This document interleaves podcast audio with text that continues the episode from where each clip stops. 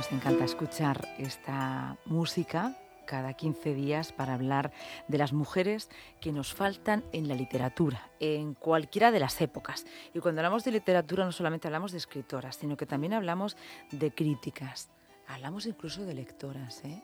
porque algún día tendremos que hablar de la brecha en la lectura, aunque ahora son más las mujeres que leen que los hombres. Pero bueno. Buenas tardes, Amalconesa. Buenas tardes. Bienvenido. Cuando además me dice buenas tardes sonriendo, digo, ¿qué traerá entre manos?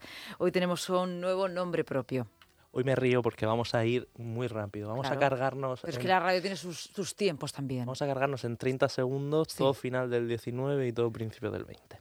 A final del 19, eh, del siglo XIX, en Francia surge una corriente de la que somos herederos que se llama el positivismo. Mm. Una corriente filosófica eh, fundada por Comte que viene a defender las ciencias como forma de conocimiento y como máximo exponente de la razón. Empieza así nuestra sociedad hipercientífica y esa gran pugna entre las ciencias y las letras, hermanadas hasta entonces. El arte no va a encontrar su lugar en este nuevo mundo positivista, se va a sentir marginado y va a surgir, como reacción al positivismo, un movimiento artístico denominado el simbolismo es un movimiento artístico francés que luego se expande por el resto de Europa y Occidente y que reivindica la experiencia estética como forma de interpretar la realidad, como forma de alcanzar el conocimiento. Va a buscar entronizar la belleza, convirtiéndola en la aspiración suprema de todas las artes y va a tener una expresión muy concreta dentro de las letras hispánicas que es el modernismo.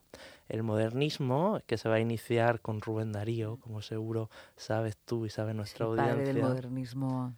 Va a ser uno de los primeros eh, movimientos, por no decir el primer movimiento literario plenamente hispanoamericano, es decir, que sucede primero en Hispanoamérica y se traslada a España frente al resto de movimientos literarios hasta entonces que surgían en España o en Europa y se movían hacia Hispanoamérica. Rubén Darío va a tener un poema eh, como máximo esplendor, de máxima definición de ese positivismo y de ese modernismo, un poema, no, perdón, un cuentecito que se llama El Rey Burgués, un cuentecito en el que un poeta llega a un reino, a un reino donde reina un burgués positivista y le va a decir que allí no tiene cabida el poeta y lo va a dejar extramuros. Ya lo hizo Platón ya lo hizo Platón. Tiempo después, el rey en un paseo, eh, una vez que ha llegado ya el invierno, se encontrará ese poeta muerto y congelado. Después del positivismo, después del simbolismo y después del modernismo, llegaron las vanguardias, esa gran ruptura de todas las artes y de toda la razón. Entre el modernismo y las vanguardias tenemos a una poeta espléndida que se llama Alfonsina Storni, que es mucho más que un mito o que una fetichización de su muerte. Eh, lo conoceremos por esa canción de Alfonsina y el mar, pues mucho más que eso. Ella fue una bruja, una bruja pop, como la canción ¿Bruja pop? que tenemos de Las Perdón. La escuchamos un poco, la bruja pop, y enseguida hablamos de Alfonsina. Lleva en la rodilla un gato negro tatuado me ha regalado un pastel de calabaza. A veces va de negro y otras veces de morado. No sé si me ha embrujado, pero estoy enamorada. Comparte apartamento con un chico un poco raro. Sale por la noche y va siempre despeinado. Duerme en una tumba que huele un poco a cerrado. Pero me da igual porque mi novia de filología y practica hechicería hecho dos pociones que no quiero usar para no echarla de menos ni de noche ni de día. Mi novia es una bruja, es una bruja super guay, sabe de filología y practica hechicería. Vinculando la tradición literaria con el neopop, hablemos de brujas nuevas y buenas. Alfonsina Storni, eh, que ha sido mitificada por esa muerte, eh, esa muerte introduciéndose en el mar, ese suicidio por Mercedes Sosa, fue, además de eso, además de un mito y una fetichización, una excelente poeta y sobre todo una mujer plenamente feminista a principios del siglo XX. Una mujer que nunca se casó y que fue madre soltera, lo que fue un gran escándalo en su época, y que se ganó la vida por sus propios medios. De hecho, tuvo que mantener durante mucho tiempo a su familia porque su padre murió siendo ella muy joven. Se dedicó al teatro, se dedicó al ensayo y a escribir artículos periodísticos, pero también a hacer gorras en una fábrica y a ser maestra. Ella, gorras. Ella se enorgullecía de ese carácter y de ese ganarse la vida ella misma, como podemos ver en un poema que se titula La loba, en el que nos dice, yo soy como la loba, quebré con el rebaño y me fui a la montaña fatigada del llano. Yo tengo un hijo fruto del amor, de amor sin ley, que no pude ser como las otras, casta de buey, con yugo al cuello, libre se eleve mi cabeza yo quiero con mis manos apartar la maleza. Mirad cómo se ríen y cómo me señalan porque lo digo así. Las ovejitas balan porque ven que una loba ha entrado en el corral y saben que las lobas vienen del matorral. Yo soy como la loba, ando sola y me río del rebaño. El sustento me lo gano y es mío, donde quiera que sea, que yo tengo una mano que sabe trabajar y un cerebro que es sano. Poema de empoderamiento absoluto de, Alfonsina Storni. Hoy leemos a Storni como una de las grandes poetas del amor, pero eh, no del amor sin más, sino del amor como dolor, desde un punto de vista largamente ninguneado, que es el de las mujeres. Storni tiene ocho poemarios publicados, los cuatro primeros son posmodernistas y es donde encontramos esa figura de Alfonsina Storni como poeta del amor. Los cuatro siguientes se van acercando a la vanguardia y al existencialismo y es donde conoceremos a la Storni más social y la Storni más olvidada se ha definido su obra poética como una obra conversacional, dialogante, pero no dialogante con ella misma, sino especialmente con quien le lee. Busca siempre una suerte de catarsis con los lectores, se dirige a ellos y trata de convencerles, pero no desde eh, el dogma, sino desde eh, tener claro que existen contradicciones en sus propias posturas. Si leemos a Storni de forma cronológica, vamos a ver a lo largo de sus poemas cómo se encuentran en ella todos o casi todos los debates feministas, especialmente eh, la reivindicación de la mujer como sujeto, como sujeto poético y no como objeto y objeto poético. Hablamos hace algunos programas de Ángela Figuera y Meritz. Ángela Figuera decía cuán vanamente, cuán ligeramente me llamaron poetas flor perfume. Flor no, florezco esa reivindicación, ese estoy aquí, siento, pienso, deseo, ese decir sí, florezco, pero además eh, lo que va a decir Storni es que sufre, va a entender el amor como sufrimiento desde una perspectiva muy, muy interesante.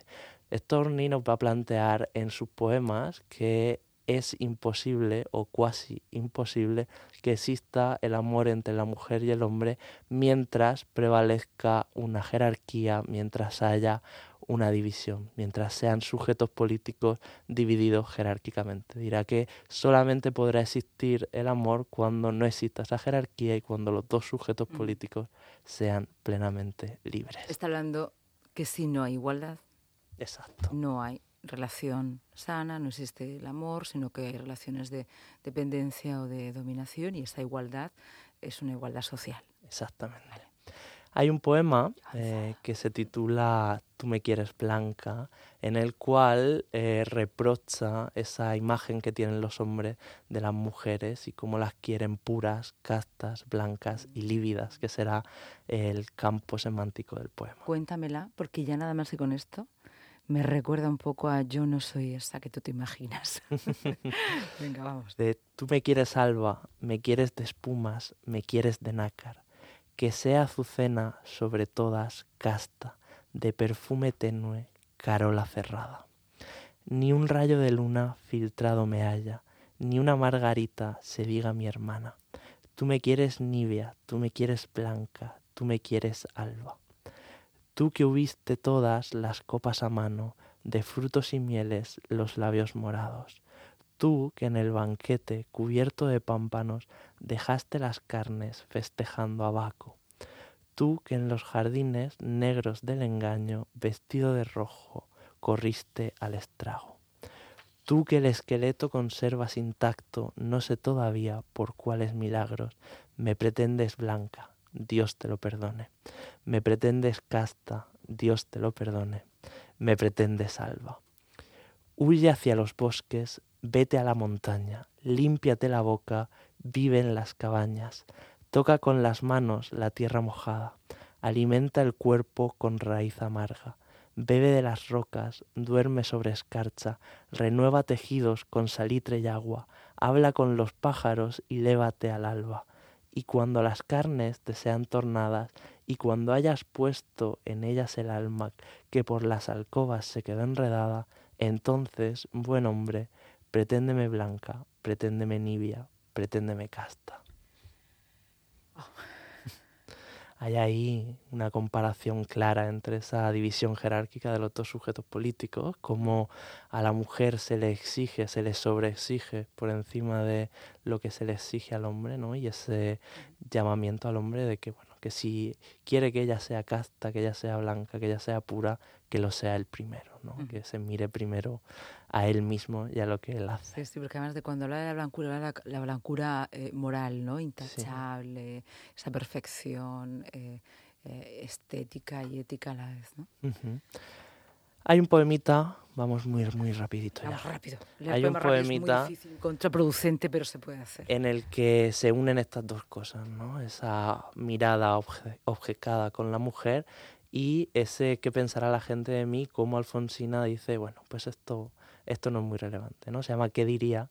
Dice, ¿qué diría la gente recortada y vacía si en un día fortuito, por ultra fantasía, me tiñera el cabello de plateado y violeta? Usara peplo griego, cambiara la peinera por cintillo de flores, miosotis o jazmines, cantara por las calles al compás de violines, o dijera mis versos recorriendo las plazas, libertado mi gusto de vulgares mordazas.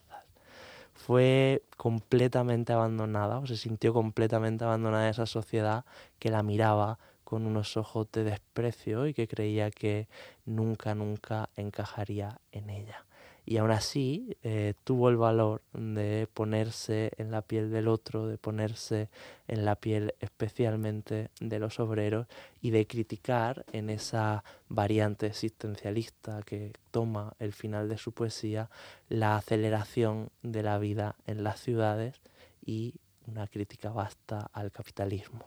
Si quieres, dentro de 15 días podemos empezar con esta versión, este ámbito más social, evidentemente eh, hay un, hay un camino eh, totalmente lógico. Primero el considerarse como sujeto una mujer igual, luego el desear que todas las mujeres y que los hombres así la reconozcan y luego pasar al estamento social, ¿no? Es como el, camino. Y nos quedamos con esta para el final, sobre todo porque nos está acabando el tiempo, porque me va a gustar mucho eh, la próxima vez que nos veamos, que va a ser, como siempre decimos, en la segunda luna menguante, em, empezar con este poema y con la invitada que tenemos para ese día.